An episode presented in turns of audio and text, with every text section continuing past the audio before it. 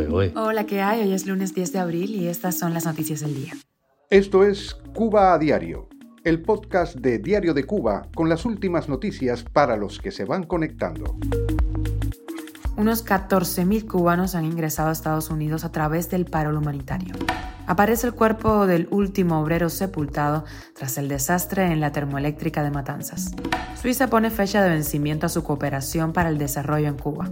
Los gobiernos de Cuba y Angola han revisado su relación estratégica y pactan más acuerdos. Y en el Vaticano, el Papa ha pedido paz en Ucrania, luz sobre Rusia también habló de Nicaragua en el Domingo de Resurrección.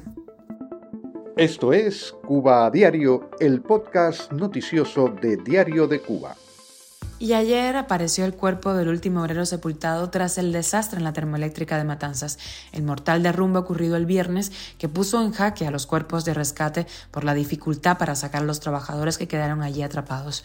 Con el hallazgo del cadáver de Lázaro Fran Montero Pita terminan las labores de rescate. Con Pita son dos los fallecidos por este derrumbe. El primer cuerpo encontrado fue el de Alexis Bernardo Labrada. Autoridades de la Dirección Provincial de Salud Pública en Matanzas informaron que Ángel Dionis Pérez Montoya y Michael López Navarro, los primeros dos obreros rescatados, evolucionan sin peligro para la vida. En Laguiteras, el mayor bloque unitario de generación de energía en Cuba, actualmente trabajan en su mantenimiento alrededor de 1.200 efectivos. La planta está fuera de servicio desde marzo último y las autoridades prometieron echarlo a andar en mayo. Hasta el momento nada se ha dicho de si este desplome interior de la chimenea va a repercutir en este plan. Muy cerca de la termoeléctrica ocurrió de, recordemos, el devastador incendio que redujo a cenizas la mitad de la base de supertanqueros en agosto pasado, en lo que se considera el mayor desastre petroquímico de la historia en Cuba.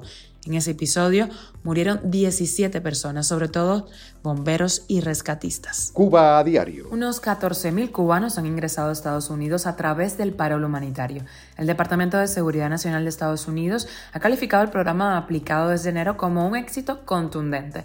De acuerdo con un reportaje de una cadena de noticias en Estados Unidos, ha disminuido en un 90% la entrada ilegal, tanto de los cubanos como de los nicaragüenses, haitianos y venezolanos, quienes también califican para el programa migratorio. Para aplicar el plan, los solicitantes deben encontrarse fuera de Estados Unidos, tener un pasaporte válido y vigente para viajes internacionales, contar con un patrocinador con estatus legal en Estados Unidos que demuestra además capacidad económica para dar apoyo financiero y de cualquier otro tipo que necesiten las personas que soliciten el parol, además de costear el pasaje aéreo.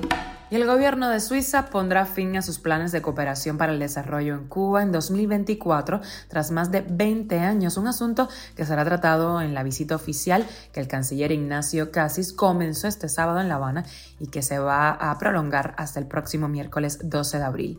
Según la información de la sede diplomática, la cooperación bilateral suiza al desarrollo de América Latina se está reduciendo progresivamente de acuerdo con la Estrategia de Cooperación Internacional 2021 2024.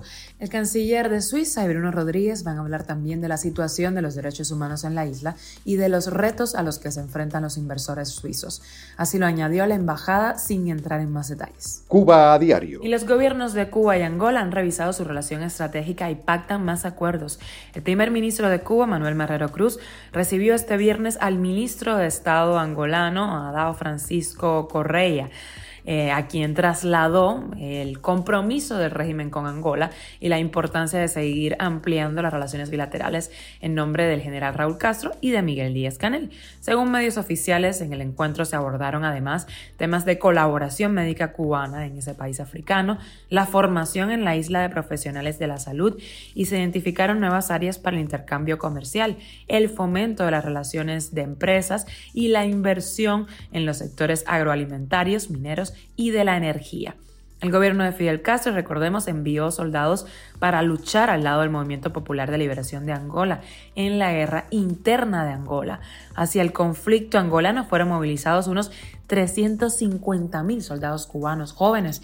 El gobierno reconoce solamente 2.000 muertes durante esta, esta lucha, una cifra muy cuestionada por los historiadores, que barajan entre 10.000 y 35.000 muertos. Y con la noticia extra, el Papa Francisco hizo un nuevo llamado por la paz en Ucrania durante su mensaje de Pascua, en el que también pidió luz sobre el pueblo ruso, rogó que la comunidad internacional trabaje por el fin del conflicto y reivindicó la libertad religiosa violada en Nicaragua por el régimen de Daniel Ortega. Francisco, recuperado tras un ingreso hospitalario por una bronquitis, compartió su mensaje tras la misa del Domingo de Resurrección desde el balcón de la logia central de la fachada de la Basílica de San Pedro en el Vaticano. Esto es Cuba a Diario, el podcast noticioso de Diario de Cuba, dirigido por Wendy Lascano y producido por Raiza Fernández. Gracias por estar con nosotros. Recuerda que estamos contigo de lunes a viernes. Yo soy Wendy Lascano y te mando un beso enorme.